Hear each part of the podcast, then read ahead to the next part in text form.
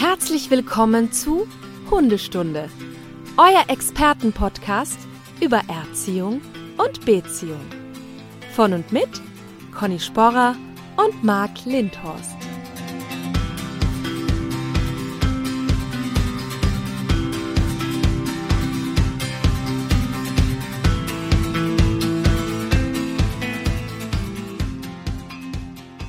Ach Gott, Conny, ich habe hier schon wieder auf die falschen. Mensch, was ist denn hier? Das geht ja gut los, der Podcast, ne? Drücke ich hier gleich auf die falschen Schönen guten Morgen, Knöpfe. ja, schön. Ich hab, manchmal habe ich das Gefühl. Ja, das ist ein bisschen eine Übersprungs Übersprunghandlung, bei mir? dass du immer mit einem technischen Problem anfängst. ist das so? Sollen wir drüber reden? Ja, ich, das könnte sein. Das ist ein Hilferuf, meinst du? Ja, ist- ich weiß es nicht. Aber es gab doch, also Ja. ich meine, die Stundis hören das ja nicht immer, weil Ja. die, wir haben ja den ersten Kontakt.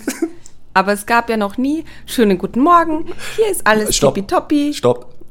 Ja, ich weiß, heute hatte ich Wir sind Probleme. bei Folge 84. Und Ja, ich glaube, okay. in der Mehrzahl Ja. der Fälle ging das los mit einen wunderschönen guten Morgen, Conny, wie geht's dir? Du siehst gut aus. Und ich habe so gestartet. Und in einigen Fällen gab es dann, irgendwas stimmt hier nicht. Das Aber Technik Kraftausdrücke vom Allerfeinsten auch. Ja, Ich mu- muss das jetzt nur einmal kurz sagen, weil die glauben das ja nicht von dir. Ja, weil ich das ja nicht on air mache. hier dein wahres Gesicht gezeigt ja, ich mache das ja nicht on air. Eben. Ich bin nicht verrückt. Ja. Na. So, du bist wieder wohlbehalten gelandet mit Ellen in, in äh, Wir Europa. sind wohlbehalten. Ja, ich habe noch immer all die schönen Erfahrungen im Kopf. Es war wirklich nochmal fantastisch, weil wir haben ja Mittwoch aufgezeichnet und am Donnerstag und am Samstag hatten wir dann noch diese, also einmal diesen ähm, einen Weideabtrieb von den Pferden von dem Hof da, wo wir waren. Ähm, und das war halt richtig cool, weil wir da so richtig Hütehunde spielen dürften, durften. Und ich habe gemerkt, wirklich, ich bin einfach ein Border Collie im Herzen. ähm, also ich weiß nicht, ob sich das so übertragen hat auf den Bildern, aber da waren ja lauter in den Wiesen, waren lauter so Hügeln, so kleine Hügel. Ähm, das ist, also ha, hat die Geschichte so gemacht, ist jetzt ein bisschen kompliziert zu erklären, aber da sind halt drunter, was weiß ich, Stein, Sand, Erde, was weiß ich. Und also es ist auf jeden Fall ein sehr unebener Boden. Und wir haben dann so 30, 40 Pferde von quasi der Weide in den Stall getrieben. Und Ellen und ich sind mit dem Hausherrn dort quasi mitgeritten, der einfach super, super schnell war und wir uns da wirklich, also einfach dicht dran halten mussten. Und es waren diese tausend Hügeln auf dem Boden. Aber mein, sozusagen, wie soll ich sagen, mein Hüt, der Hütetrieb in mir, es war einfach egal. Sonst bin ich ja immer eher eine vorsichtige Reiterin. Also ich bin einfach so irgendwie aus dem Alter draußen, dass ich mir da was beweisen muss oder so. Und das war einfach das Coolste, da einfach drauf zu halten und sagen, nein, da sind noch zwei Pferde, nein, du musst da rüber. Es ging steil bergab und bergauf und so und es war einfach großartig. Ja, und am Samstag war ja dann ähm, eben dieser große, ich vergesse immer, wie es heißt, ich sage jetzt mal dieser Ritt, wo eben wirklich hunderte Reiter waren und tausende, naja, also über tausend Pferde sicher. Ähm, und das war halt auch nochmal ein Event, das ist einfach Aber dieses Treffen jetzt mit diesen tausend Pferden, das ist jetzt, die treffen sich und reiten dann. Oder ist das jetzt auch wieder, die treiben da wieder irgendwas zusammen?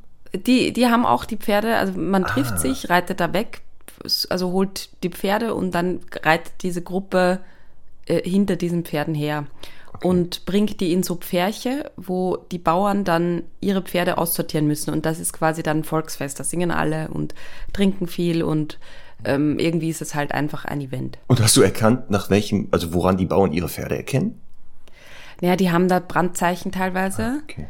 Ähm, aber nee, habe ich nicht erkannt. ich weiß auch gar nicht, ob, die da alle so genau waren, weil das war schon äh, ja, eine ziemlich ja, turbulente Angelegenheit. Vor allem, wenn es so ein Volksfestcharakter hat, da wurde ja bestimmt auch Ja. Alkohol getrunken. Auf jeden Und Fall. es wird bestimmt passieren, dass dann wahrscheinlich mal einige Pferde unter Alkoholeinfluss der Bauern vielleicht im falschen Pferche landen.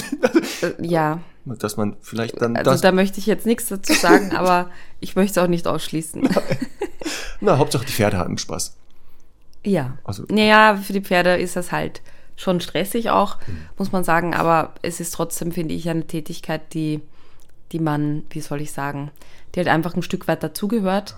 Also ob das jetzt diesen großen Festcharakter haben muss, ist jetzt wieder was anderes, aber ähm, ja, also ich würde ja da eher nicht irgendwo mitmachen, wo, wo jetzt Aktivtiere leiden und mm, ja, also die, die Pferde, auf denen wir geritten sind, die hatten auf jeden Fall Spaß. Die waren echt alle, also ich habe ich, ich hab echt festgestellt, Isländer sind auch wie Beagles. Biegeln, sagt man Biegeln oder Beagles? Beagles, ne? Beagle. Ich glaube, das ist, das ist schon die Mehrzahl. Man kann Beagle Ah. und Beagle. Das ist alles beides. Ja, aber jetzt Oder? ein Engländer würde ja nicht sagen, Beagles? ich habe 100 Beagle. Beagles hört sich ein bisschen komisch an, ne? Im Eng. Ja, ist egal. Auf jeden Fall, du weißt, was ich meine.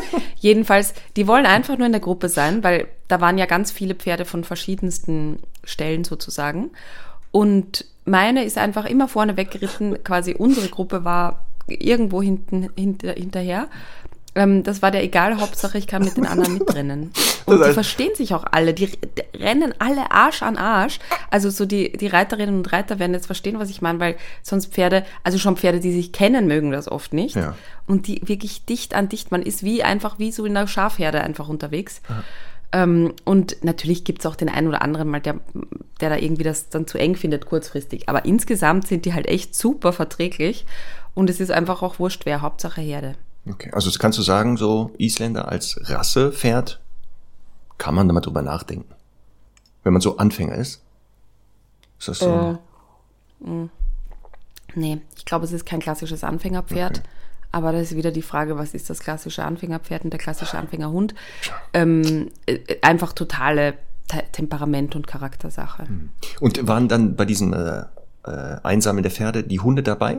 Oder Nein, nein. Also es waren tatsächlich waren, ich habe so vier Hütehunde gesehen, ähm, die wirklich mitgelaufen sind. Das war also, krass. Also von der Rasse, reinrassige oder so irgend so eine Mischung? Naja, das, das wissen wir bis zuletzt nicht so ganz, weil das, das sah aus wie eine Mischung aus äh, Collie und Border Collie. Hm. Also ich glaube, das war eher einfach Gebrauchshund, der, wo es jetzt nicht so wichtig war, was das ist.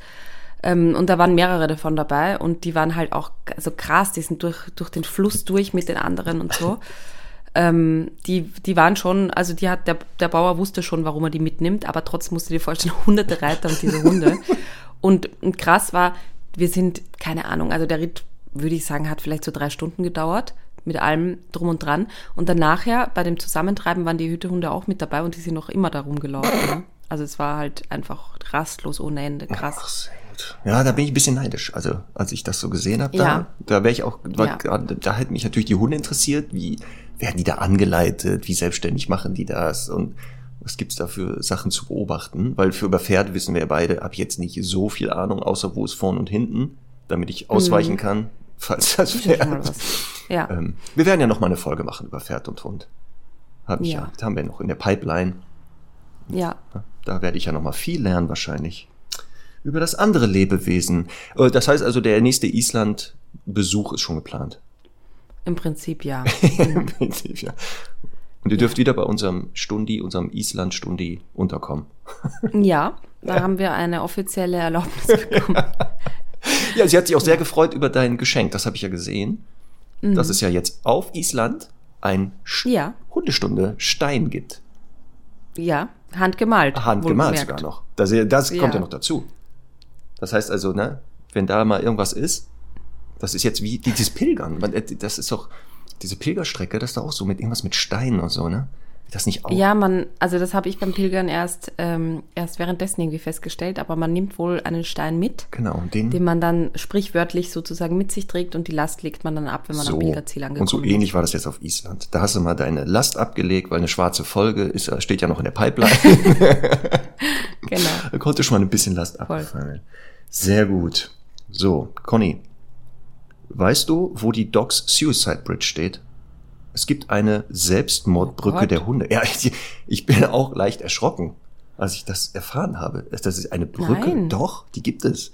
Und zwar in England sind bereits 600 Tiere äh, da irgendwo in die äh, Tiefe gestürzt.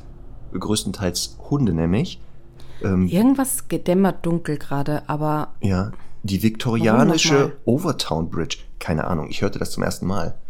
Die Mhm. führt halt über diesen äh, Fluss, ist knapp 20 Meter hoch ähm, und äh, warum auch immer äh, springen Hunde darunter. Die springen darunter und leider überleben die das wohl nicht. Und natürlich ist die Frage, warum tun die das? Und dann ranken sich da sehr viele Mythen. wenn jemand hat auch versucht, das mal systematisch aufzuklären. Also Theorien sind, die ist verflucht. Das ist natürlich die wahrscheinlichste. Denn die White, Ja. die White Lady, das ist die 1908 verstorbene Herrin von diesem Anwesen, was da ist, wo die Brücke hinführt, die soll nämlich die Hunde in den Tod treiben. Also das glaube ich auch. Das ist ja hier spooky, spooky. Ähm, und ähm, dann kann es aber auch noch sein, die Anwohner sagen, das ist so ein keltisch, das ist ja in, äh, ein keltisches Gewässer, was da drunter fließt. Und ähm, das ist der Ort, wo der Himmel und die Erde sozusagen ineinander übergehen. Und Aber deshalb, gibt es auch eine irdische Theorie? ja, da gibt's jetzt den Zoologen David Sands und der hat gesagt, mhm, das andere ist eine schöne Idee, aber ich gucke mir das nochmal, versuche das mal richtig zu erklären. Ähm, und der hat festgestellt, dass häufig Hunde mit langen Nasen, also einem langen Fang, da runterspringen. Und ähm, er sagt, wahrscheinlich ist es, dass der Geruch von Dachs, Madern und anderem Wild, was da irgendwie in diesem Flusstal wohl sich auffällt, da am Fluss trinkt, die Hunde äh, deshalb magisch anzieht, die wollen die halt jagen. Und die mit dem langen Gesicht und langen Schnauze haben besseren Geruchssinn, nehmen das von oben wahr und springen runter und wissen aber dann nicht, huch, ist ja höher als ich dachte. Ja. Ja. Also sicher die wahrscheinlichste Theorie, aber Also ganz dann würden ja viele Hunde vom Brücken springen, ne, wenn, wenn dem so wäre. deswegen. Also Trotzdem schwierig, schwierig. auch das nur so zur Info. Also das heißt was? Über Brücken gehen mal lieber Leine dran lassen. Sieben Brücken soll man. Das Nee. sagt genau der große Philosoph Peter Maffei. Ach ja, wir sind Über ja sieben Brücken Conny, sollst du gehen, ne? Conny, wir sind ja auch nicht nur ein Service-Podcast und Technik-Podcast und was, Ja. wir sind jetzt auch ein Kultur-Podcast. Und weißt du warum? Ja. Weil ein Stundi von uns, und zwar David Jerusalem, hat ähm, uns eine Mail geschrieben, weil wir ja mal erwähnt haben, Stichwort klassische Musik, wirkt beruhigend, aber Ja. muss ein bisschen aufpassen. Ähm, und David Jerusalem ist Opernsänger. Also nicht, der singt so wie wir beide unter der Dusche, irgendwie schief und so, so Freestyle. Hallo, hallo, hallo. Ich wusste, dass du darauf angehst. Ich wusste das. Ich wusste das. Nein, also sagen Okay, wir, also ja. nicht so wie ich. Du nimmst ja Gesangsunterricht und ich habe das auch schon mal gehört und so. Also sag ich, na genau. Also auf jeden Fall, ähm, er macht das beruflich und er sagt, ähm, die haben damals auch einen Hund bekommen und er dachte auch, hm, wenn der dann zu Hause übt, er meint, das ist richtig laut. Also als Opernsänger ist er richtig Dampf. Haben die erstmal den Hund immer ins andere Zimmer gebracht. Hat Aber- er nicht auch eine Dezibelanzahl Ja, genannt? Die- also er sagt aus nächster Nähe 100 Dezibel. Also viel Spaß. Ja. Das ist ja schon richtig. ja, das ist laut. Aber die haben festgestellt, der Hund wollte immer wieder ins Zimmer rein und wenn er halt jetzt übt zu Hause, dann liegt der Hund auch da in der Ecke und schläft tief und fest. Also ähm, alles super. Aber er sagt, ähm, wenn er Bach, Wagner oder Mozart singt, stellt er keinen Unterschied fest. Er sagt aber natürlich, er singt ja einstimmig. Das heißt, da weiß er nicht Mhm. genau. Aber er kann sich vorstellen, Zitat, Ihr hattet erwähnt, dass Hunde auf Bach und Wagner eher negativer reagieren als zum Beispiel auf Mozart. Ich kann mir das gut vorstellen, Ja. da die Harmonien bei Bach und Wagner in der Musik viel heftiger sind und viel größere dissonante Spannungen haben als zum Beispiel Mozart. Das heißt also, hier Ja. ein Experte sagt, ja, macht Sinn. Also ne, muss man darauf Rücksicht nehmen. Und passend dazu Mhm. werde ich heute auf die Playliste ein Lied, was David Jerusalem nämlich gesingt, und zwar von Karl Löwe. Gesingt? Der singt das. Gesingt hat? Ja, die haben, Ja. es gibt auch bei äh, den großen Streamingdiensten das Album, wo er mit drauf ist. Und zwar singt er da von Karl Löwe, Opus 2, Nummer 2, Herr Olof. Und das passt. Weißt du warum? Du als Pferdemädchen, da kommt nämlich ein Pferd drin vor. Mhm. Und zwar von Anfang an hört man das am Klavier, das galoppierende Pferd. Durchgehend, meint er. Der Hund kommt etwas später. der werde wohl später auftauchen. So nach Minute drei oder so hat er Ja, gesagt. er sagt so nach Minute drei bis fünf, also durchhalten. Ähm, Cool. Und leider verstirbt der Hund am Ende. Aber es lohnt sich, das anzuhören. Also, mein, meine Empfehlung, David Toll. Jerusalem. Ja, vielen Dank. Ja, also ab jetzt auch der Kulturpodcast. Schlechthin, Nummer Ja. eins in Deutschland, Österreich, Schweiz und überall. das, ist, es setzt sich durch. Passt ein bisschen zu unserer Folge vielleicht auch. Dass wir jetzt hier auch ein bisschen kultureller werden. Ja? Mhm. Da bin ich jetzt gespannt auf die Überleitung. Ja, weil Kultur heißt ja auch Sprache. Ist ja, Ja. auch Sprache ein bisschen. Und Sprache Mhm. basiert ja auf Lauten, die ja zusammengesetzt sind aus Schrift und also Schrift und Lautsprache gibt es. Und heute werden wir uns um die Schriften kümmern und werden Mhm. auf Vorschlag eines anderen lieben Stundis ein Hundestunde ABC einführen. Wir werden jetzt das Mhm. Quasi ein Glossar. Conny, das ist ja noch besser der Begriff. Ist mir gar nicht eingefallen. Hätte ich das mal gesagt. Ja, ist mir auch gerade erst eingefallen. Ja, genau. Das heißt, wir werden immer wieder zwischendurch mal das Alphabet abarbeiten und alles zum Thema A, B, C, D, E, F, G, H, I, J, K, L, M, N, O, P, Q, R, S, T, U. Habe ich jetzt was vergessen? Nee, oder? Glaub nicht. Nee. Naja, auf jeden Fall bis Z alles abarbeiten. Alles, was Von A bis Z. Von A bis Z alles durcharbeiten. Okay, also wir, vielleicht wieder der Aufruf ähm, für die fleißig mitschreibenden Stundis. Oh. Ich habe letztens wieder auf Instagram auch jemanden gesehen, der sich extra einen, einen Blog oder Heft Da, besorgt das hat. sah als- aus eher wie ne? eine Kladde, aber mit, ich glaube, einem richtigen Umschlag und sowas. Also, Was ist eine Kladde? ich glaube, ein, einen Notizblock mit festem Einband. Ah, mhm. Mhm. wieder was gelernt, Kabelkladde. Super. Ja, also wenn jemand mitschreiben möchte, dann würden wir das irgendwie organisieren, dass es digital zur Verfügung gestellt wird. Äh, in, also von uns aus wird es einfach nur ein auditives ABC werden. Genau. Äh, die Frage ist halt, was passiert denn, wenn wir das mal erweitern oder ergänzen wollen?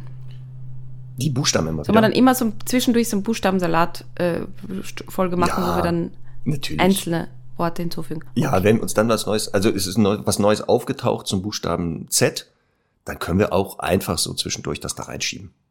Das, das dürfen wir. Wir dürfen machen, was wir wollen, Conny. Ja. Das ist ja unser Podcast. Wenn wir wollen, könnten wir jetzt auch mit Z anfangen. Das Problem ist nur, ich habe mich auf A vorbereitet.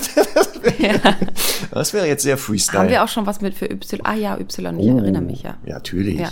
Y ist Ja. tonnenweise Material, habe ich gesehen. Man denkt das erst nicht. Man denkt das erst nicht. Weil zur Vorbereitung bin ich natürlich in die Buchhandlung gegangen, um noch die aktuellsten Bücher zu dem Thema Buchstaben. zu finden. ja. Genau, um mal zu gucken, was für Buchstaben gibt's denn überhaupt im Alphabet.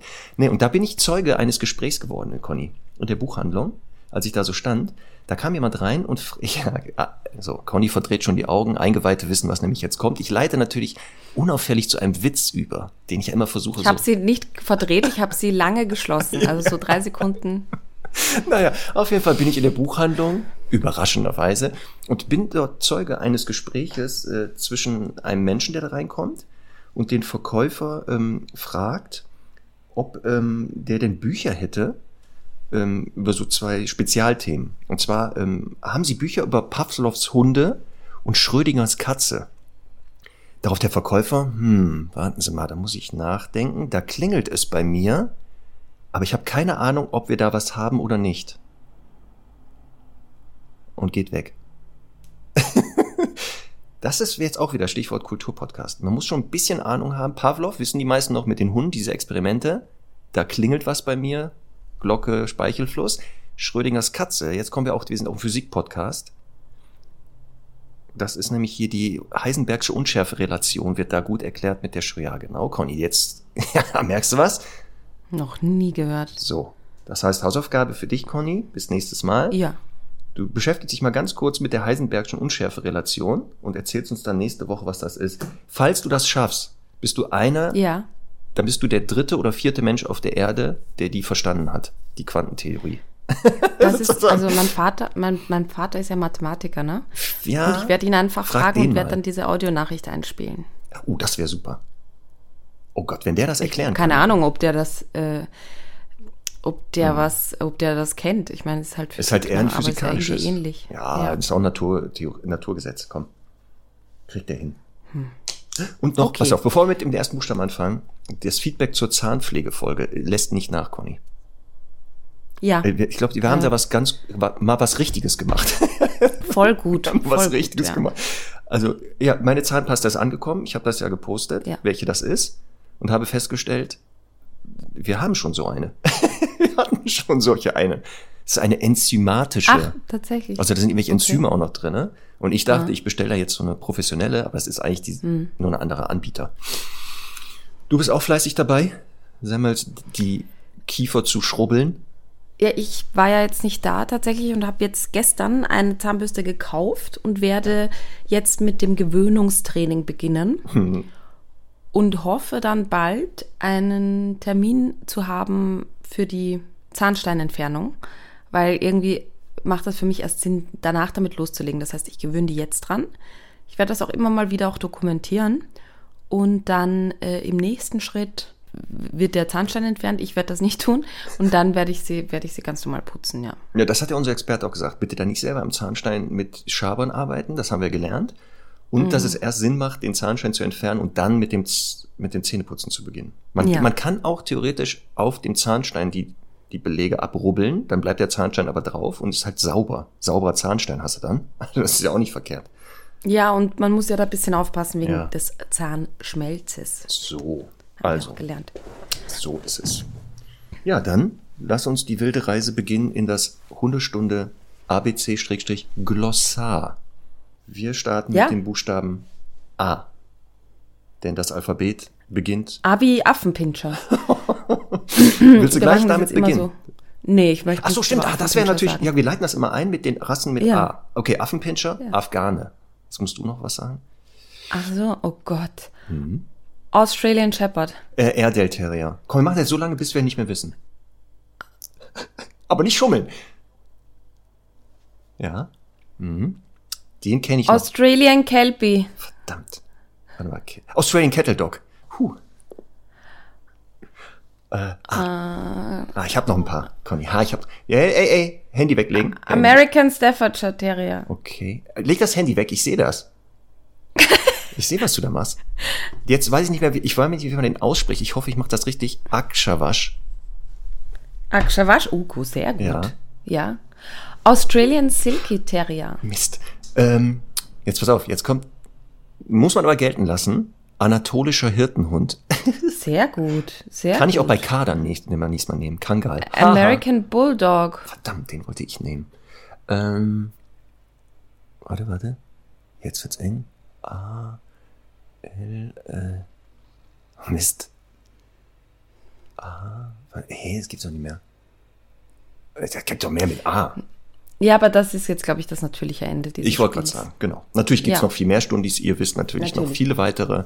Und postet das einfach weitere Rassen mit A. so, wir werden uns pingpongartig die Begriffe zuspielen. Ja. So ist die Idee. Conny? Um Und du erzählst aber alles drüber, ne? Nein, wir spielen uns gegenseitig Begriffe zu. Ja. Also ein, zum Beispiel, ich sage jetzt A wie Abbruchsignal und dann erzählst ja. du alles zum Abbruchsignal und ich quatsch Was? da Ohne, einfach oh, zwischendurch oh. rein oder ergänze Nein, das oder sind sage, Begriffe Conny, dabei, die, kann, die kenne ich ja gar nicht. Ja, das ist ja das Lustige. Das kannst du nicht machen mit Doch, mir. das ist ja da gerade das Lustige, Conny, dass da ja Sachen vorkommen nachher, wo ich auch sage, ah ja, und entweder freestyle, ich werde einfach wild freestylen oder sagen, weiß ich jetzt auch nicht. Und dann irgendein Wahnsinn. Ja, aber was wird aus meiner Fake it till you make it dann? ja, das werden wir dann sehen. Aber komm zum Abbruchsignal, kannst du was sagen? Ja, ab komm. sehr viel. Ja, komm, hau ja. raus. Ah, wie Abbruchsignal.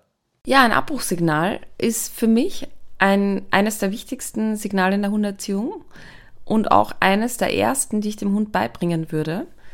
Ähm, ich glaube, dass es manchmal ein bisschen so zu hoch gehalten wird im Sinne von, das muss jetzt das riesenböse Voldemort-Donnerwort sein, das man nie sagen darf, sondern ähm, ein Abbruchssignal kann ja auch quasi Nuancen haben. Und ob man jetzt eines definiert und das unterschiedlich ausspricht oder auch mal zum Beispiel sagt, A ist so ein Hör auf damit und lass es ist das wirklich böse Wort, sozusagen das Schlimmste. Ähm, ich würde da gar nicht so eine Wissenschaft drum machen, aber ich finde eben, ähm, weil das ja auch eine Sache ist, die die Hundeeltern eben den Kleinen in der Natur zumindest sehr schnell beibringen oder auch die anderen erwachsenen Verwandten, dass man eben auch einem Lebewesen, das eben bei uns einzieht, ganz klar Regeln aufziehen oder aufziehen, Regeln ähm, festlegen muss. Und eine Regel kann zum Beispiel sein, geh nicht in die Küche. Eine Regel kann sein, für Hunde, die das vielleicht nicht kennengelernt haben oder auch Welpen, äh, Stiel nichts vom Tisch. Der Tisch ist tabu für dich. Ähm, es ist tabu, mich anzuspringen und ähm, es ist tabu, etwas aus den, aus den Händen zu klauen oder in die Hände zu beißen. Und da gibt es jetzt verschiedene Formen. Wichtig ist aber dabei halt, dass man in aller Regel ein verbales Signal mit einem körperlichen Signal kombiniert, damit am Ende das verbale Signal übrig bleiben kann. Also zum Beispiel, der Hund springt mich an, ich schubse ihn runter bzw. gehe einen Schritt auf ihn zu und sage dazu Nein. Jetzt muss ich dazu sagen, in aller Regel reicht es meistens auch nur dieses verbale Signal zu machen, weil es kommt ja dann nicht nur den, der Akt des zum Beispiel auf den Hund zugehens oder wegschubsen hinzu, sondern auch meistens, also im Idealfall ein bisschen strengerer Gesichtsausdruck, der dann eben auch schon ausreicht. Man muss dann gar nicht zu viel Sprache verwenden. Ähm, aber insgesamt, wenn es zum Beispiel eben so Dinge sind wie, also ich finde eben auch Anspringen ist für Hunde etwas, das ein bisschen für sie natürlicher nicht normal ist, weil das würde ein anderer Hund auch korrigieren. Was vom Tisch wegfressen ist vielleicht was etwas Menschliches, was wir den Hunden erst extra beibringen müssen. Ähm, deswegen würde ich dann auch sagen, äh, der, die Hundenase kommt in Richtung des Tisches und ich stoppe den Hund, äh, dem Hund, den Hund, das ist ganz wichtig jetzt, in dem Gedanken, das zu tun. Also nicht schon, wenn das Brötchen halb verschlungen ist, sondern in dem Gedanken, äh, da könnte ich jetzt hin. Und dann könnte man zum Beispiel einen kleinen Schnauzgriff geben und sagen, lass es. Warum sich Nein als Tabuwort nicht so eignet oder auch aus, verwenden ja auch viele, ähm, ist, hat einfach damit zu tun, dass es sehr häufig inflationär von vielen Menschen verwendet wird und auch ein Tabuwort, genauso wie ein Rückrufsignal, einfach nicht zu oft ähm, zusammenhanglos, also sprich auch eben ja nicht, nicht in Kombination mit dem physischen Signal dazu ähm, verwendet werden sollte. Deswegen ist es besser, dann wirklich exklusive Worte zu verwenden. Ja, Conny, ich kann ja kaum was ergänzen. Ja. ja. Fake it till you make it muss ja gar nicht, sehe ich doch. Ja, na, warte mal ab. Äh, ist ja alles dabei gewesen.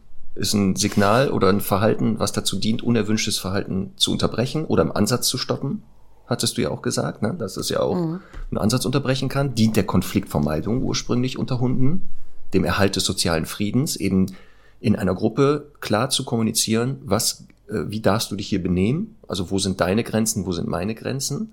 Dass, ja. ähm, dass bei Hunden eben genau dazu dient, diese Hemmungslosigkeit im Umgang abzubauen, was jüngere Hunde ja noch zeigen und das man auch bei Menschen dann machen sollte.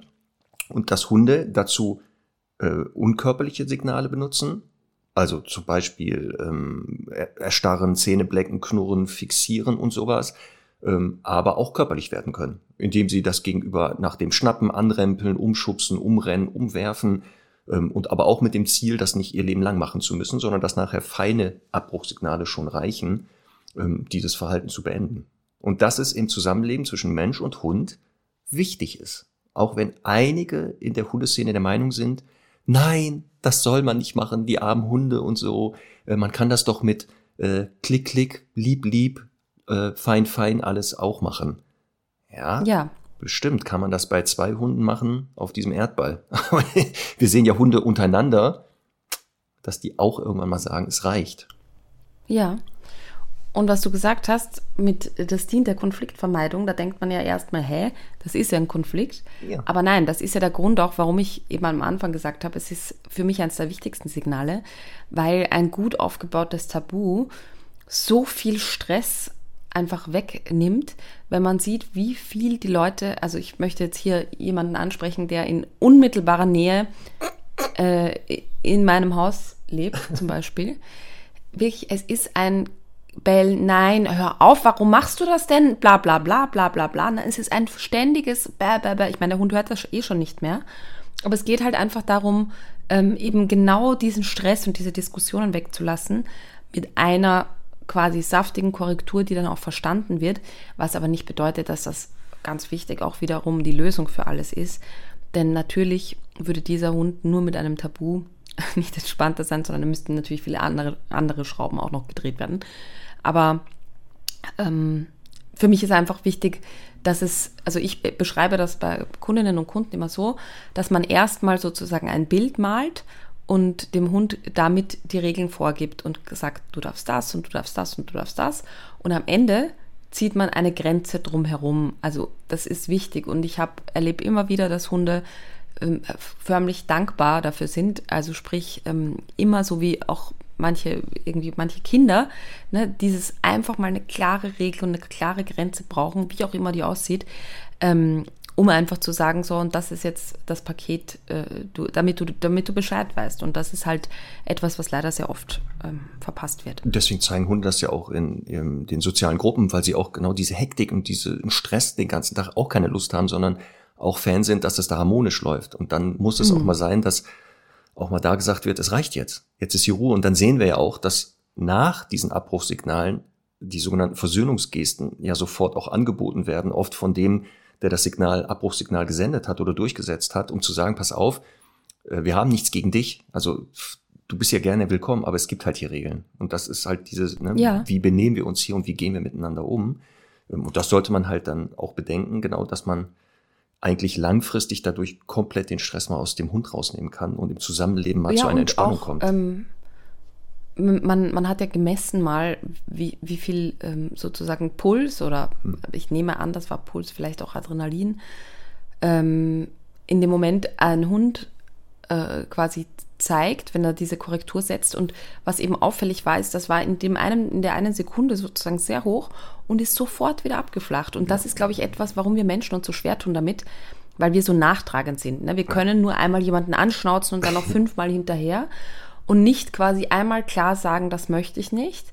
Ähm, also eben auch so das Thema, das zeitnah auszusprechen, sofort on point und nicht 15 Mal die Erlebnisse zu sammeln, bis man dann irgendwann voll ausrastet, sondern einfach klein, zack, nein, möchte ich nicht. Und ja, und wir sind da einfach anders gepolt. Das finde ich sehr schade, aber auch in der, im, im menschlichen, in der menschlichen Konfliktlösung. Es wäre manchmal schöner, Dinge im Kleinen gleich anzusprechen und dann ja. eben nicht erst auf den großen wir vielleicht kulturell leicht verdorben worden? Ja, Was keine Ahnung, woher, warum das, also, weil wir wahrscheinlich auch einfach harmoniebedürftiger sind, aber es geht sich halt nicht aus, wie man in Wien sagt, ne? immer so. dann auf lange Sicht. Super. So. Nächster Buchstabe kommt. Ach Quatsch, nächster Buchstabe. Nächstes ich Thema jetzt zum A. Ja. Und dann mache ich doch A wie Alpha-Wurf. Oh, oh ja. Der Alpha-Wurf. Sehr gerne Passt genommen. Ja, perfekt. Oder Alpha-Rolle. Die Alpha-Rolle oder der Alpha-Wurf. Ich beschreibe mal für Menschen, die das noch nie gehört haben, zum Glück, muss man sagen. Die diesen Begriff ja. noch nie gehört haben, könnt ihr euch gleich auch wieder vergessen. Könnt ihr auch gleich wieder aus eurem Repertoire streichen. Ähm, ist ein, ein Verhalten, das sehr, sehr, sehr, sehr, sehr, sehr äh, in der Vergangenheit äh, propagiert wurde, um den Hund äh, zu dominieren und oder zu erziehen. Und zwar sollte Mensch seinen Hund, wenn der irgendetwas Böses tut, was auch immer das sein sollte, oder etwas, was der nicht machen soll, soll den Hund dann packen und dann so auf die Seite schmeißen oder auf den Rücken, sich dann so drüber stellen und den so festhalten und ganz wichtig dabei aber dem auch erklären, was er alles falsch gemacht hat. Das ist ganz wichtig bei der Alpha-Rolle, dass man dann auch natürlich dem Hund in ganzen Sätzen erklärt, was der jetzt alles falsch gemacht hat, damit er sich das für später merkt. Ähm, woher diese Alpha-Rolle kommt, weil man bei Hundeartigen wohl gesehen hat, dass es manchmal Situationen gibt, wo ein Hund einen anderen umschmeißt und sich drüber stellt. Und so Unerfahrene dann dachten, ah ja, so machen das die Hunde, ah, mache ich das jetzt auch bei meinem Hund. Ähm, das Problem mhm. ist, dass dieses Verhalten, was Hunde da zeigen, natürlich gibt es das, aber dass das sehr, sehr, sehr, sehr, sehr, sehr selten gezeigt wird. Also das ist schon mal ganz wichtig. In der Häufigkeit, wie Menschen das da anwenden sollen, wird das nicht gezeigt und schon eine kernige Form der Aggression darstellt. Also wenn ein Hund das tut, dann muss der andere aber schon wirklich etwas getan haben. Wir sprechen jetzt nicht von, ich bin nicht hergekommen, ich mache nicht Sitz oder sowas, mhm. oder ich war mal nicht unaufmerksam, ähm, so dass zum Glück äh, klar geworden ist, hm, also das sollte man nicht tun. Und auch der Begriff Alpha-Rolle, also der Begriff Alpha äh, aus einer Verständnis kommt, wie Hunde sich strukturieren, ähm, der auch nicht mehr so ganz zeitgemäß ist, weil der Alpha in einer Gruppe ja das ranghöchste Pärchen eigentlich ist. Also da gibt's ja den Alpha-Rüden und die Alpha-Fee bei den Wölfen zum Beispiel, ähm, die halt durch bestimmte Privilegien dadurch äh, gekennzeichnet sind, weil sie nämlich die einzigen sind, die Nachwuchs erzeugen in dieser Gruppe. Das ist ganz wichtig, nämlich wenn man diesen Alpha-Begriff definiert. Mhm. Und deshalb den zu übertragen auf eine Mensch-Hund-Beziehung, wo ich dann den Alpha darstelle und deshalb auch eine Alpha-Rolle machen darf, passt nicht so ganz. Also mhm. es ist eher ein Kennzeichen von, ist mal so gedacht gewesen, hat sich zum Glück aufgelöst, dieses zu tun. Das ja. ist das zum Thema Alpha-Rolle. Und was ich vielleicht noch ergänzend sagen möchte, es gibt ja dieses Aggressionsstufenmodell, das sich ja dann irgendwann in 1a, 1b, 2a, 2b, 3a, 3b ähm, quasi runtergegliedert hat. Ich spreche dann auch immer in den alten in den alten Ziffern von 1 bis 6, weil das irgendwie für mich logischer ist. Ähm, und da geht es eben darum, quasi zu sagen, welche Aggressionsstufe was beinhaltet. Und da sind wir ja eindeutig bei Aggressionsstufe 4, also dieses eben drüberstellen, äh, bewegungseinschränkend einwirken und so. Und äh, nur zu, zum Vergleich, so Stufe 6 ist ähm, äh, äh, ernsthafte Beschädigungsabsicht. Also sprich wirklich Tötungs- oder ernste Verletzungsabsicht. Und Stufe 1 ist Distanzdrohen. Also dass man das so nochmal kurz Revue passieren lässt. Wir haben dazu eine eigene Folge zum Thema Aggression auch gemacht, wo wir alle Stufen nochmal genauer erklären. Aber ähm, wir, wir sind halt da genau wieder beim Thema, dass wir da bei Aggressionsstufe 4 sind und äh, eben die, die Stufen davor, also 1, 2 und 3, oft äh, das locker klären würden, ne? aber der Mensch halt eben dann zu wenig feingeistig ist das auf den Hund übertragen zu können, dass das eben auch schon mal reichen würde und man nicht immer mit der, direkt mit der Bratpfanne sozusagen kommen muss. Das finde ich auch noch sehr wichtig zu betonen. Ja, ja gerade, weil es kommt ja aus so einer Zeit, wo ähm, ja wirklich das, das noch so in den Anfängen war, gerade Thema Hundeerziehung, mhm. man hat das dann irgendwie so gemacht.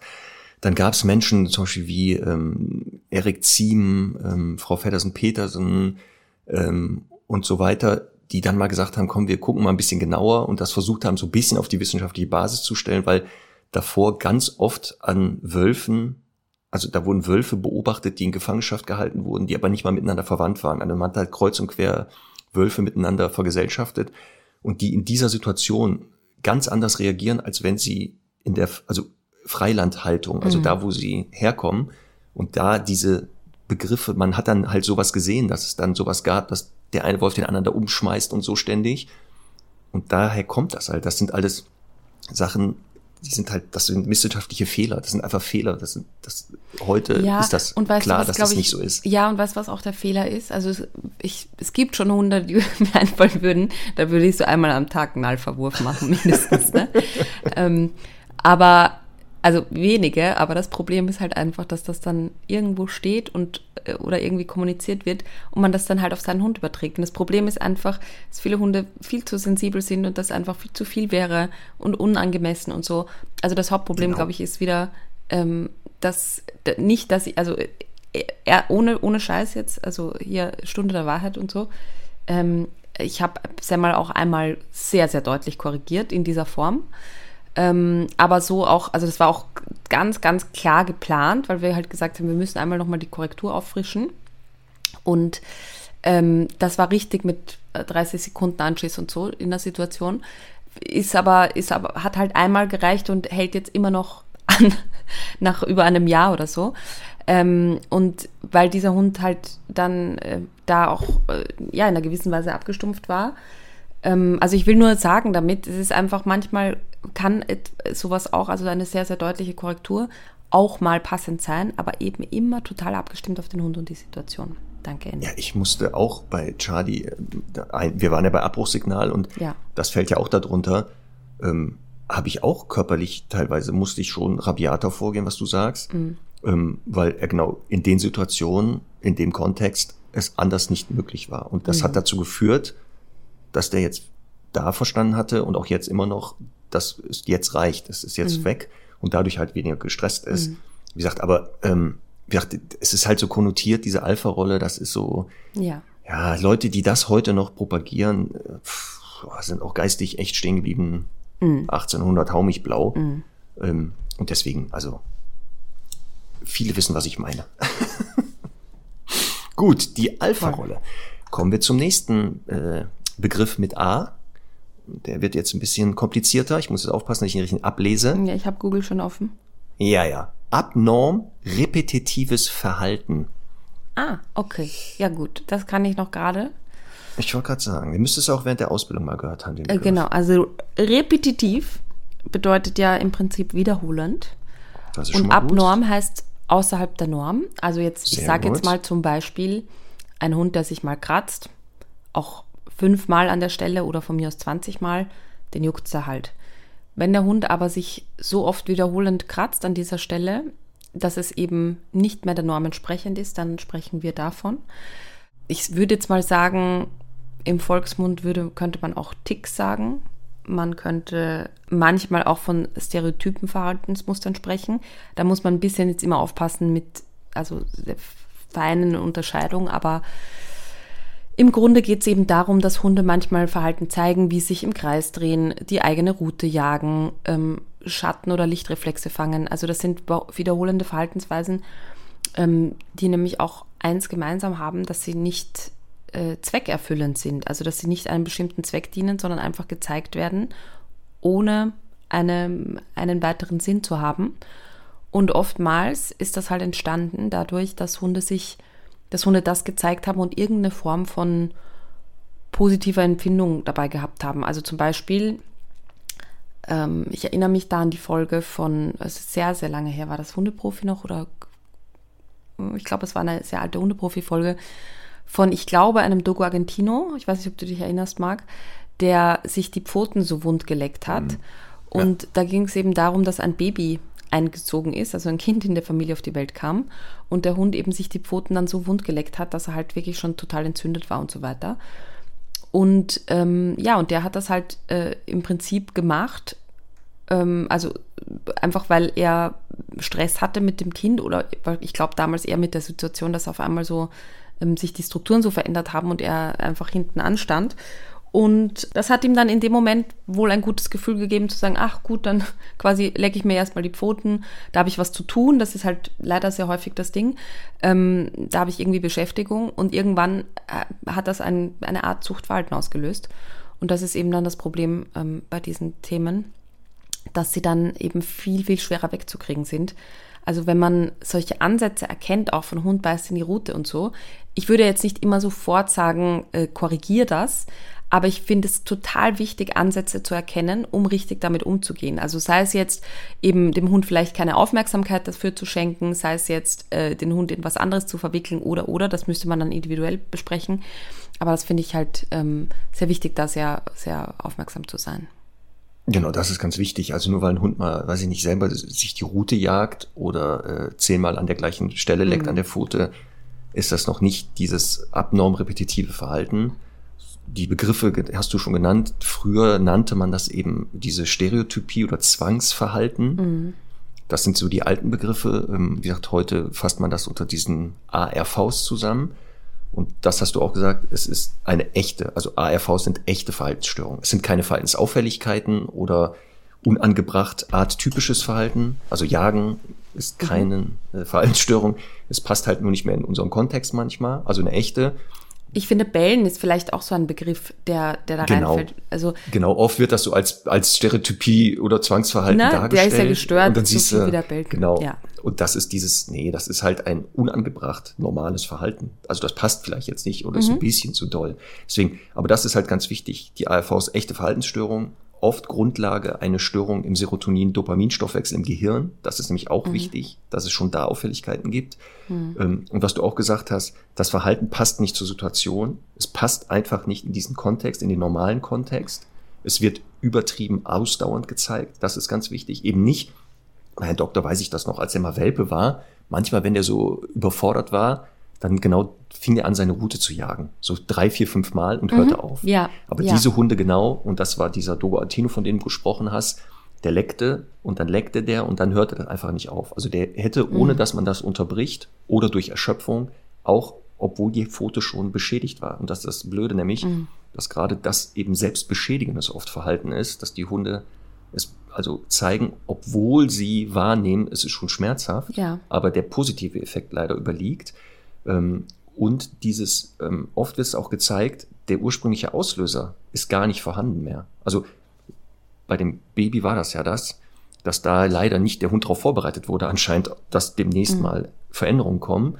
Ähm, aber oft ist das dann auch, es gibt einen Auslöser, der taucht auf, der Hund fällt in dieses ARV, der Auslöser ja. ist zwar weg, aber er hört nicht mehr auf. Ja. Tierheim, Hunde, teilweise sehen wir dieses ständig hochspringen, da im Kreis laufen in den ähm, Zwingern, dieses Ablecken also stundenlange Ablecken von Wänden oder Gitterstäben fällt er da rein, ähm, weil man auch sieht, dass diese Hunde, wenn die dieses Verhalten zeigen, so wie in so einem Film sind. Also die, man Ja. sieht diesen, der Blick ist weg, die können das auch nicht bewusst kontrollieren, Mhm. dieses Verhalten. Ja. Und ganz fatal ist, und das ist der Unterschied nachher zu den Verhaltensauffälligkeiten oder diesen nicht angepassten oder unan- unangebracht atypischen Verhalten, ähm, dass andere Verhaltensmuster komplett wegfallen. Also Komfortverhalten, ähm, Ja. Sozialverhalten wie Spielen und so Ja. weiter, Fressen teilweise nicht mehr stattfindet.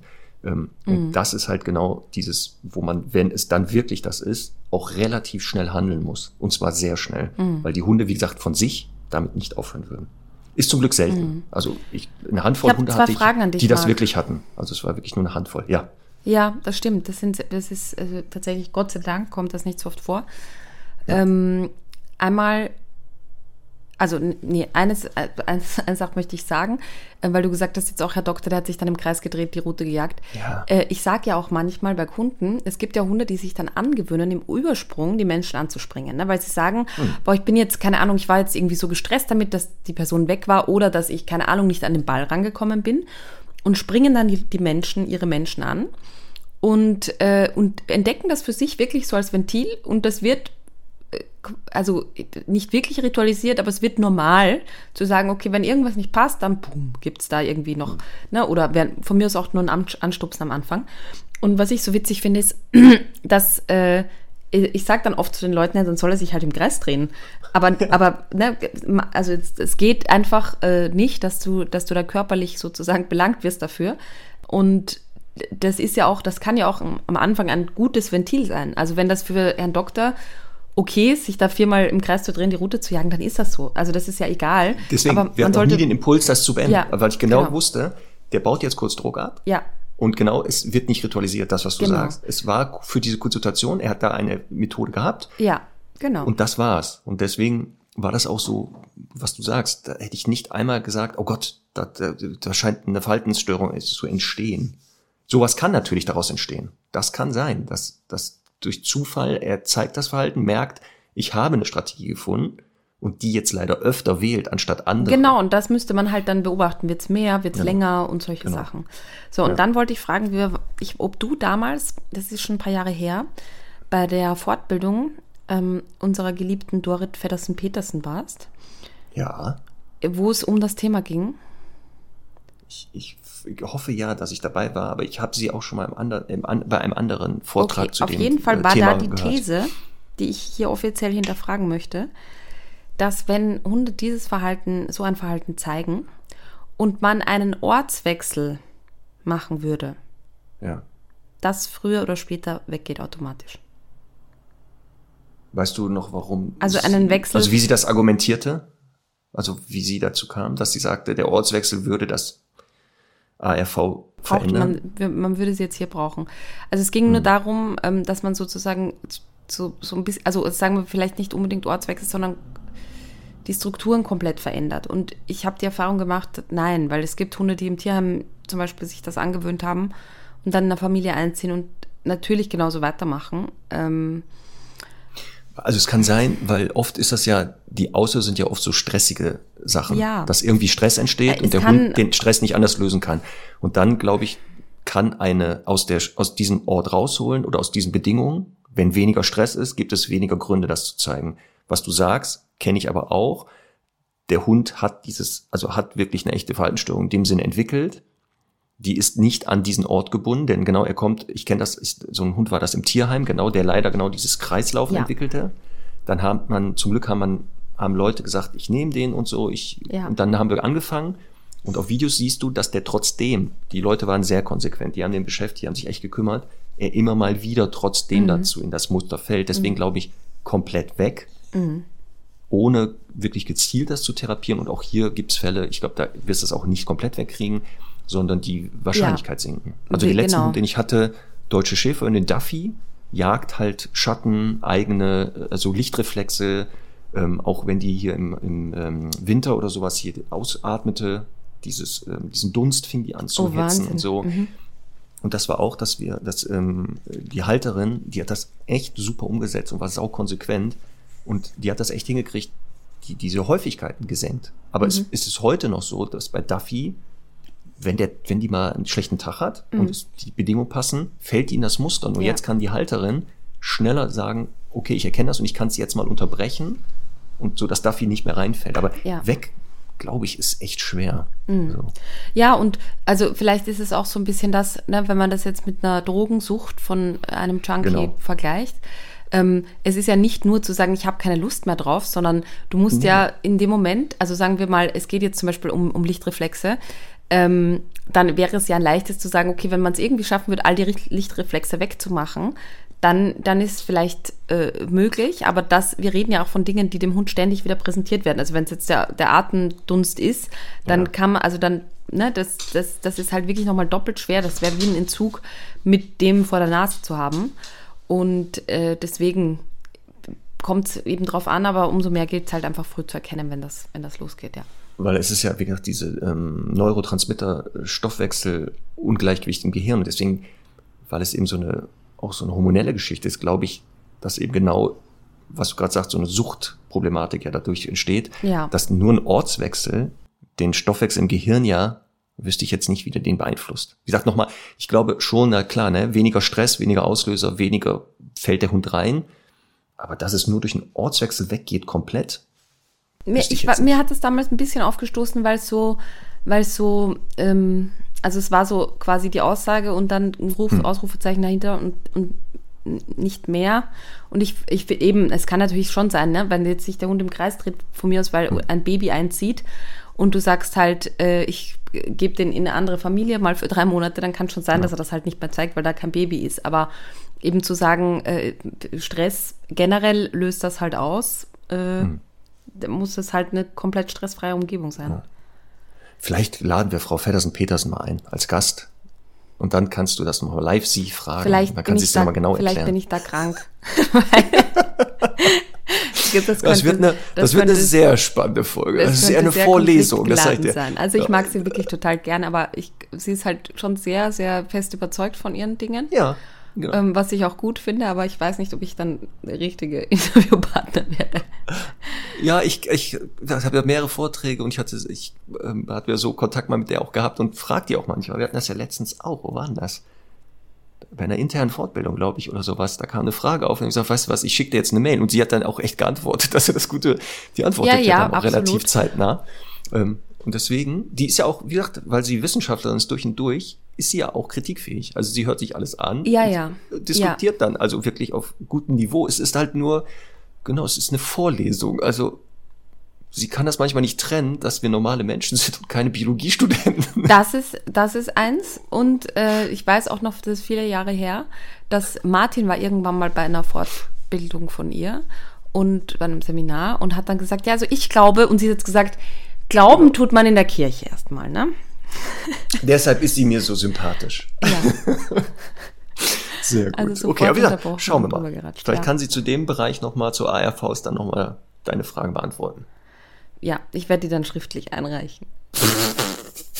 So, Sehr gut. ich möchte fortfahren mit Ja. Afterkralle.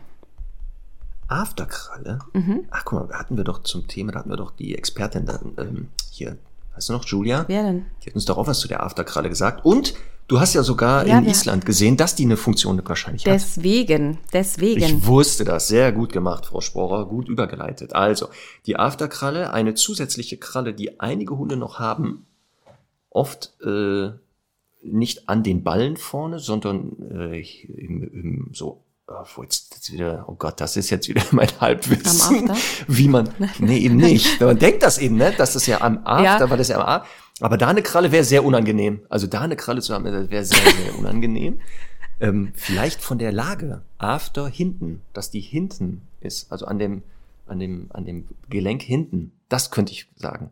Hier müssen uns jetzt mal wieder Experten helfen demnächst und uns mal wieder ganz viele Nachrichten diesbezüglich schicken, warum das Afterkralle heißt. Ähm, auf jeden Fall, sie ist am hinteren Extremitäten auf der Hinterseite zu finden. Nicht mehr alle haben sie, das ist sehr spannend. Nicht alle Hunde haben das mehr, aber einige haben sie. Und da ähm, streiten sich heute noch die Gelehrten genau, was die Funktion dieser Kralle ist. Es scheint sich zu kristallisieren, sie dient der Stabilisierung wohl bei bestimmten Belastungen, Bewegungen, dass der Hund sich dadurch besser in den Boden Halt findet, wenn er da, weiß ich nicht, enge Wendungen macht oder wenn er Beute greift, dass diese Zusatzkralle irgendwie auch noch da sinnvoll ist. Mhm. Aber das ist so, was ich jetzt zur Afterkralle sagen kann. Achso, und die gerne leider abreißt oder so halb, halb abreißt bei vielen Hunden. Und das dann auch immer gerne, immer öfter und immer wieder, so dass sehr oft die einfach dann amputiert werden muss. Aber wenn der Hund kein Probleme damit hat, Mhm. sollte die bitte dranbleiben. Wichtig ist nur, diese Kralle läuft sich ja nicht ab. Also das Horn läuft sich leider nicht ab, weshalb man die immer wieder im Auge behaben muss und dann auch mal kürzen sollte regelmäßig, damit diese Kralle nicht in den Hund reinwächst. War es das? Puh, Afterkralle? Also, es gibt ja dann noch die doppelte Afterkralle. Ne? Ach Ähm, also es gibt ja, noch. also die meisten Hunde haben ja gar keine. Und nicht zu verwechseln, hatten wir schon mit der Daumenkralle, die auf den Vorderläufen ist. Es gibt halt quasi auch eine Art Daumenkralle, die an den Hinterläufen ist, sich befindet. Und dann gibt es ein paar Rassen, wie zum Beispiel Bosseron, ich glaube Briard auch. Äh, und zum Beispiel der Islandhund, der eine doppelte Afterkralle besitzt. Und ich habe mir ja aufgrund auch unserer Diskussion dann kürzlich die wirklich ganz genau angeschaut. ähm, und übrigens die Hündin, die da war, Scotta hieß sie übrigens, um den Namen jetzt nachzureichen, ähm, hat sogar eine doppelte Daumenkralle. Und Okay. die, also eine Aufgabe von den Islandhunden ist es halt auch auf diese Torfhäuser raufzulaufen, die ja total bewachsen sind. Und quasi dort so ein bisschen übers Land zu wachen, also da einfach dann ein bisschen besseren Überblick zu haben. Ähm, und die, äh, die klettern da, also die müssen da sich richtig hochklettern. Und bei denen merkt man auch, dass das nicht mehr nur so ein Überbleibsel ist, sondern wirklich eine feste Kralle. Und die waren wohl auch für Lawineneinsätze damals genutzt. Und da macht das ja irgendwie total Sinn, dass man so viel Griff wie möglich hat, ne? dass das so richtig wie eine, wie eine Hand fast schon ist. Ähm, aber wenn man jetzt, keine Ahnung, also sich manche Rassen anschaut, da hängt wirklich nur noch so ein Überbleibsel. Genau, Und ganz oft ist das. Wenn du die so anfasst, dann bommelt das so das bommelt fast, so. wo du denkst, und "Uah, ist genau, ganz schrecklich das ist, anzufassen. wird auch so genannt, dass das einfach ein rudimentäres Überbleibsel ist. Nur dann finde ich halt auch wieder so unnötig, ne, weil das hat so viel Potenzial, dann eben einzureißen, abzureißen und so, dann das so hochzuhalten in der Zucht. Ne? Das ist, also das ist das, was mich ja so dran stört, dass man dann halt einfach sagt, ja, und der hat das und der hat das, ne, und ist halt einfach nicht notwendig. Ähm, ja, aber da sind wir eh beim geliebten Thema Zucht wieder mal. Ja, die Afterkralle. Oder auch Ja, Wolfskralle genannt. Genau. Aber wie gesagt, warum das After heißt, das wäre jetzt nochmal spannend. Ja, ich habe halt auch Vielleicht noch war mal das so- hinten. War Ja, das aber so, hinten, ne? also Hinterhand und so im Englischen heißt ja nicht Afterhand. Ah, so, ne? Das ist ja. na, vielleicht die Deutschen machen das so, verdeutschen das als Afterhand, keine Ahnung. Wir werden aber sicher eine Zuschrift kriegen dazu. Aber garantiert hoffe ich doch, dass wir dann äh, wieder klüger sind alle. Super. So, Marc, wir haben bald Schaffen eine Stunde. Mhm. Ähm, wollen wir uns noch auf vielleicht ein oder zwei Ja, A's ein oder zwei kriegen wir noch locker hin. Mhm. Und zur Not, nächste Stunde werden wir dann die restlichen A's abarbeiten und vielleicht mit B beginnen Mhm. oder nächste Stunde was ganz anderes machen. Lassen wir uns das machen, wie wir Nächste das Stunde wollen. ist Fragerunde. Siehste. Vielleicht sind dadurch schon wieder einige Fragen da beantwortet. Oh, Oh, weil ja. wieder tonnen, tonnenweise Fragen gekommen übrigens. Ei, ei, ei. Das ist ja gut. Okay, pass auf, dann bist du noch dran. Mhm. Nehmen wir was ganz Leichtes. Allelo-mimetisches Verhalten. Na, Gott sei Dank kenne ich das ja schon. ja, Und du hast es auch richtig ausgesprochen. Wie toll ist das denn? Ja, ich habe mich echt konzentriert. Ich habe auch nur auf, auf, auf die Zuschriften hier geguckt. Und ich darf, durfte nicht woanders hingucken. Ja, also wenn ich mich richtig erinnere, ich habe mich ja dann danach nicht mehr viel damit beschäftigt, kann man sagen, ähm, dann ist es ein nachahmendes Verhalten, also so eine Art Spiegel, gespiegeltes Verhalten. Eher spiegelndes. Er das ist nicht der spiegelndes. Unterschied. Ja, das ist nämlich eben keine Nachahmung. Das ist nicht der Lern, also es darf, man darf man nicht verwechseln mit einer Nachahmung als Lernvorgang, das Beobachtungs- oder Nachahmungslernen. Spiegelung ist besser. Die Spiegelung Ja. ist besser. Aber ist das dann sowas wie Niesen oder so oder Genen? Das, was quasi Genau, das, das würde er- reflexartig genau. passiert. Genau, das alleleomimetische Gähnen würde und Niesen würde er da reinfassen. Und was noch zum Beispiel? Ähm, wir haben das beim ähm, Ruheverhalten. Ein Hund fängt an, sich zu strecken, legt sich hin und plötzlich alle in der Gruppe zeigen ähnliches, also kommen zur Ruhe. Das genau das Aufstehen. Einer sagt so, jetzt geht's los. dann wird losgegangen, das Hinterherlatschen. Bei der Körperpflege gibt's das sehr oft. Ja. Einer der Hunde fängt an, Komfortverhalten zu zeigen und alle anderen auch, obwohl die gar nicht dreckig sind. Ja. Sowas gibt es. Deswegen, das sind so die Klassiker, ja. Ja, cool. Habe ich bei den Pferden auch beobachtet. Also einerseits beim Wälzen finde ich bei Pferden Ja. sehr stark. Das ist auch so richtig ansteckend. Ähm, Ja, genau, das wäre sowas. Ansteckungsverhalten könnte man vielleicht so Ja, einfach genau. formuliert sagen. Ja, so als Eselsbrücke, genau, Ansteckungsverhalten. Und äh, urinieren ist bei Pferden auch sowas. Also Ja. die markieren ja dann nicht mit Urin, aber wenn irgendwie Pause gemacht wird und einer anfängt, dann ist es halt. Und Genau, das- ist aber bei Menschen ja auch so oft, ne, dass man halt irgendwie, Hm. also so dieses, äh, ah, ich muss noch schnell aufs Klo, ah, ich auch. Also irgendwie, Ja, aber es ist genau dieses, diese Verhaltenssynchronisation und das Ja. dient ja anscheinend in sozialen Gruppen genau auch diesem Gruppenzusammenhalt, weil wir alle dasselbe tun. ja, Also sind wir als Gruppe auch außen erkennbar. Ja. Wie bei uns jetzt zum Beispiel. Unsere Mikrofone, beide zufällig, stehen links. Stimmt. Ist doch unglaublich. Dabei sind wir Rechtshänder. Hä? Wie kann das denn sein? Ja, weil wir schon allomimetisches Verhalten zeigen. Aluminium. Ja. Wir sind Ja. wie, wie ein Ei. Sollen wir zum nächsten Begriff kommen? Sehr gerne. Zum letzten, oder? Für heute ja. Dann würde ich ähm, ein, einen sehr allgemeinen Begriff nehmen, der Ja. sehr wichtig ist, aber wo es vielleicht noch eine ja, game-changing, epic Wandlung geben wird. Doch, jetzt, wenn du schon so vorbereitest, bin ich schon, krieg ich schon Schweißausbrüche. Ja, da habe ich eine Frage an dich nämlich. Dann. Ja, super. Aggression. Ah, guck mal, das ist gut. Aggression. Ja, ähm, hatten wir aber auch schon mal in einer Folge, glaube ich, sogar einzeln. Ne, da hatten wir, glaube ich, eine ganze, oder immer wieder mal Folgen. Ähm, gehört zum Sozialverhalten. Ist also ein normales Verhalten des Hundes. Dann ähm, in, in Anlehnung an Frau Feddersen-Petersen, Peace, ähm, soziales Regulativ, also dient eben in sozialen Gruppen halt auch da wieder ähm, bestimmte Sachen auch zu klären gehört zum agonistischen Verhalten. Da werden wir nächstes Mal, wenn wir bei A sind, nochmal zurück müssen. Was ist Agonistik oder agonistisches Verhalten? Aggression wird nicht als Selbstzweck gezeigt. Also man zeigt nicht Aggression des, der Aggression willen, sondern es ist ein sogenanntes multifaktorielles Verhalten. Also ausgelöst durch verschiedene ähm, Faktoren, oft nicht nur einer, sondern sogar mehrere. Ähm, und es wird meistens nur dann gezeigt von Hundeartigen, bei Menschen übrigens ähnlich, ich glaube bei allen Lebewesen eigentlich, die das zeigen, wenn ähm, mit weniger kostenintensiven Verhalten ein Ziel nicht mehr erreicht werden kann. Also solange man noch andere Möglichkeiten hat, vermeidet man das über Aggressionsverhalten zu regeln, ähm, sondern macht das also als letztes Mittel der Wahl. Das ist so das letzte Mittel der Wahl. Oft, wenn das eigene Wohlbefinden gestört wird und man durch Weggehen oder durch andere Verhaltensweisen diese 4F bzw. 5F, da ist ja Aggression ein Teil davon, das nicht anders regeln kann.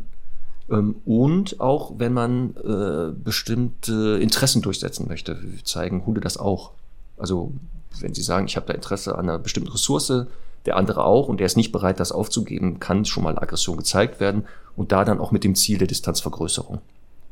Das ist so, was Aggression mal zusammengedampft zusammen äh, man sagen kann.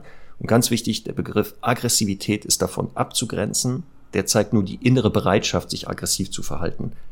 Und deswegen kann auch jedes Lebewesen ist aggressiv, aber wann man das zeigt, wie schnell, das ist unabhängig, also ähm, nicht abhängig von der Rasse übrigens, sondern auch stark von Persönlichkeit. Also wo, wie Ja. gut kann ich mich selber, äh, habe ich mich im Griff, Selbstregulation und Co. Und da bin ich eher, neige eher schneller aggressiv zu werden.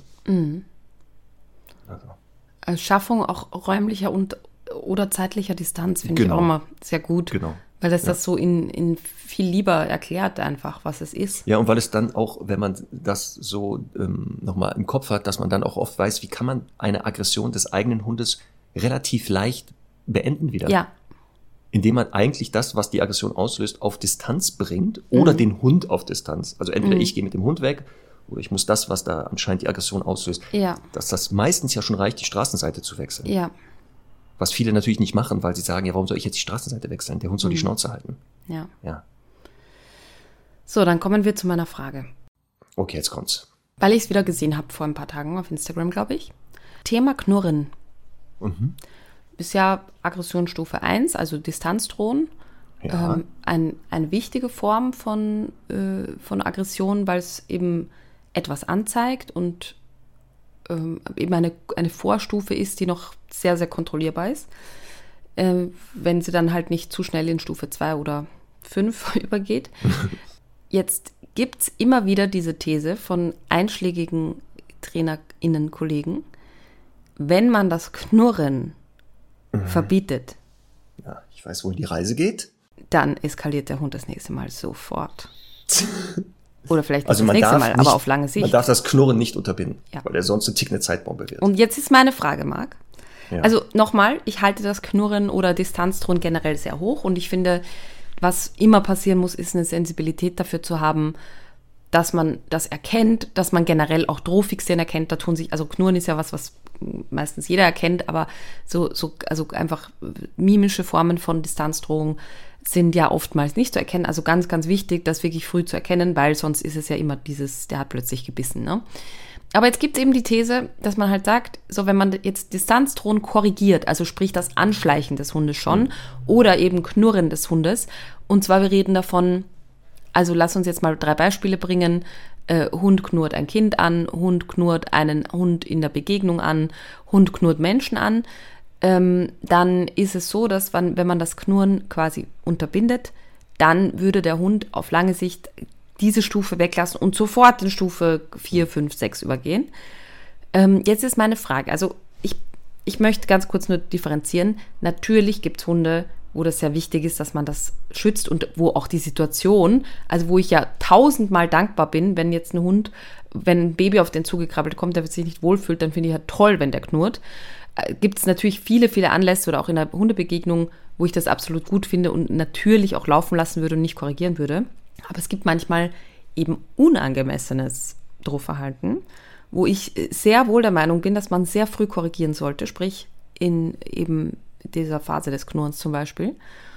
Und dann niemals erlebt habe, dass ein Hund deswegen in Stufe 5 oder 6 übergeht gleich, also sprich äh, eben äh, zum Beispiel beißen zeigt.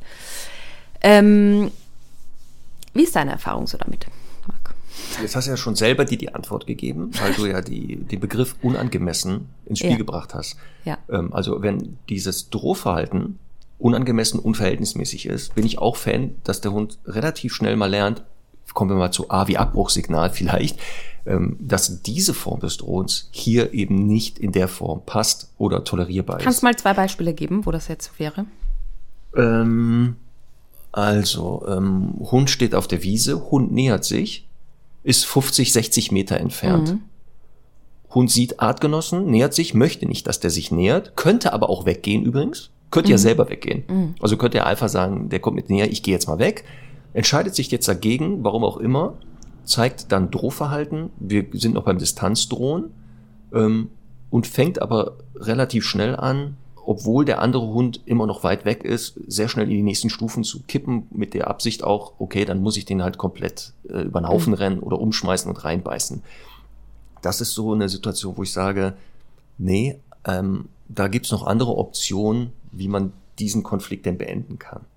Ähm, und wie gesagt, das ist für mich nicht, dann auch nicht verhältnismäßig ist es, genau, wenn man knurrt, der andere nicht reagiert, sofort da rein zu hacken. Dann könnte man ja auch vielleicht ein bisschen länger mal knurren, vielleicht doller die, die, die Zähne zeigen als Zwischenstufen und muss nicht sofort mit einer ungehemmten oder sogar, ähm, also mit einer gehemmten oder ungehemmten Beschädigungsabsicht arbeiten. Ähm, das ist, hat ja viel mit auch Erziehung und Sozialisation zu tun, dass diese Hunde, wenn die das zeigen, das ist auf ein Lerneffekt. Mhm. Und nicht, man hat den, also ja, ich hatte auch Hunde, leider, da war das genau so, dass feine ähm, Drohverhaltensformen wurden dort massiv unterbunden und die wurden zu einer tickenden Zeitbombe, weil die leider eins gelernt haben, du darfst anscheinend nicht die ersten Stufen zeigen, du musst direkt die nächsten zünden. Weil das wurde dann in der Form, natürlich konnte man das, also wenn er dann losgelegt hat, das zu korrigieren war noch schwerer. Mhm. Ähm, aber ähm, das lag auch oft daran, weil eben die Ursachen der Aggression ja auch nicht angegangen wurden. Das wird ja einfach über ein massives Meideverhalten dem Hund nur beigebracht, zeig kein Drohverhalten. Aber die Ursache, dass er eben einen Grund dafür hatte. Das wurde nicht gemacht. Und dann habe ich Fälle gehabt, wo das genau war. Der Hund zeigte eben keine Distanzdrohung, sondern er ging sofort in die nächsten Stufen.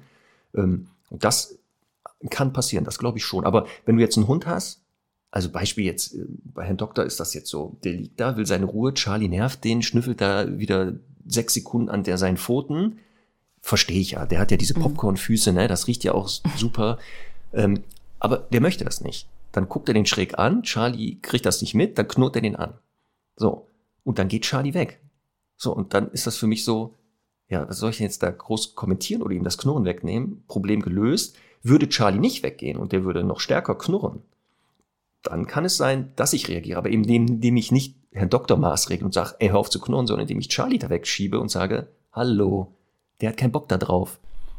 Das heißt, genau. da würde ich schon eher eingreifen, dass wenn ein anderer Hund nicht auf die Aggression reagiert, dementsprechend, dass man dann ihn vielleicht mal entfernt und auf nicht den Fall. Aggressor. Ja, auf jeden und deswegen, Fall. Deswegen, wie gesagt, es gibt bestimmt Hunde, wenn man das Knurren verbietet, plötzlich eskalieren die. Die ich habe das noch nie erlebt, aber vielleicht hatte ich diesen Fall einfach noch nie. Ja. Ähm. ja, zum Beispiel, wir haben das ja auch züchterisch Züchterisch ist das ja teilweise auch, gibt es ja Rassen, die wenig bis gar nicht, weil sie eben für das, was sie ursprünglich tun sollten, ein Drohverhalten, also mit der Beute zum Beispiel, also Jagdverhalten ist ja zu trennen von Aggression, da gibt es keine Kommunikation. Aber mhm. auch bei diesen echten Kampfhunden ist ja sehr oft, das sind diese frühen Drohformen rausselektiert, weil die bringen ja nichts. Es ist ja klar, ich, ich muss den da kaputt machen oder einen Stier mhm. angreifen oder einen Bär. Und was soll ich da drohen noch? Das heißt, deshalb, vielleicht gibt es das ja auch da bedingt. Das ist dann so, wenn man das bei diesen Rassen hat, aber. Aber jetzt als geregelt glaube ich das auch nicht. Also Hund Beschwerden knurrt, an dieser man, Stelle man an mark.hundestunde.live. Worum denn jetzt? Kampfhunde hat er gesagt. Ja. Ja, ist doch der korrekte Begriff für eine Rasse beschreiben. Ja.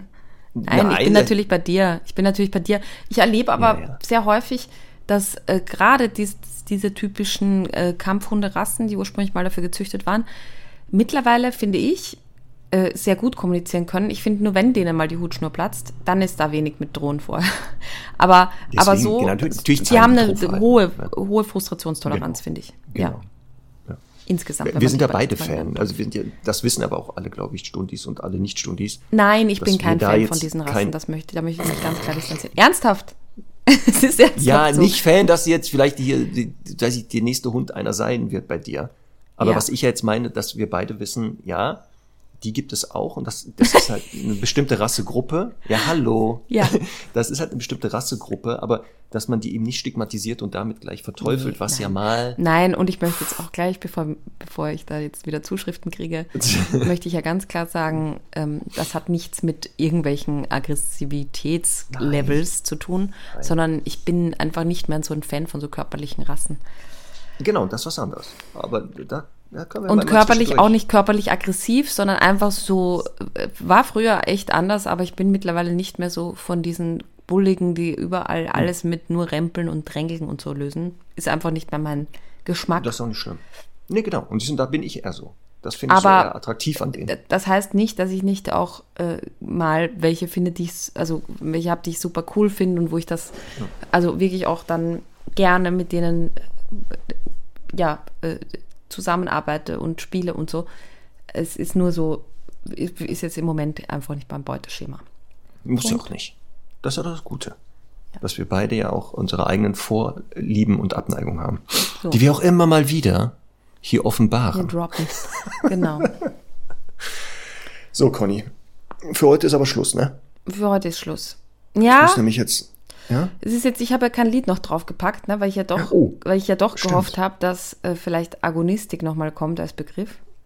Ah, gibt's ein, gibt's ein Lied diesbezüglich oder eine Band? Nein, mir ist, ja, mir ist eingefallen, dass eine Band, äh, früher eine meiner Lieblingsbands war Life of Agony.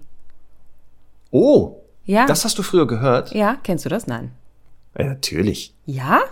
Ich habe es nicht selber gehört. Ich kenne diese Band aber und so, ich glaube, die Klassiker, wenn ich die hören würde, würde ich sagen, ja, stimmt, das ist Aha. Life of Agony, aber ich habe jetzt nicht die als Fanboy ja, äh, mir angehört. Aber ich weiß schon, was das ist. Ja, ist jedenfalls äh, ist einer so ein Signature-Hit war Let's Pretend und das möchte ich auf die Liste packen, eben wegen Agonie und so, Agonistik. Ja, das werden wir uns dann mal gemeinsam nochmal anhören, die Playlist demnächst. Ja. Wenn wir uns wieder mal sehen. Live. Live. Vielleicht im, im Januar übrigens. Conny. Das könnte im Januar aber sein. Hoffentlich bist du dann da. Weil wir die Ja, weil- 100. Folge haben. Äh, Vielleicht passt das sogar das. Oh, das wäre ja super. Ja, weil unser Stundi David Jerusalem am 24.01. in Wien, Nein. doch. Und er könnte uns, pass auf, ich habe natürlich sofort gefragt, wann können wir dich denn mal live hören? Ja. Und am 24.01. ist er, glaube ich, in Wien, Wo ist gibt er da denn ein dein Konzert. Ding? Weißt ja, du das? Die die E-Mail musst du mal gucken. Du hast die auch bekommen. Ja, David ich habe die auch bekommen, aber das Und da steht er, ach so, ich habe die noch mal, ach so, ich habe eine Nachfrage, die hast du nicht bekommen. Ähm, Ja, eben. Ist. Warte, warte, ich gucke jetzt kurz nach, live hier für euch, liebe Stundis, googelt der, ach, googelt, macht der Chef das hier noch selber mit seinem Handy. Das dauert natürlich etwas länger, weil ich natürlich hier, ah, ich muss das erst suchen. Toll. Ja gut, kommt das können wir ja dann noch. Mhm.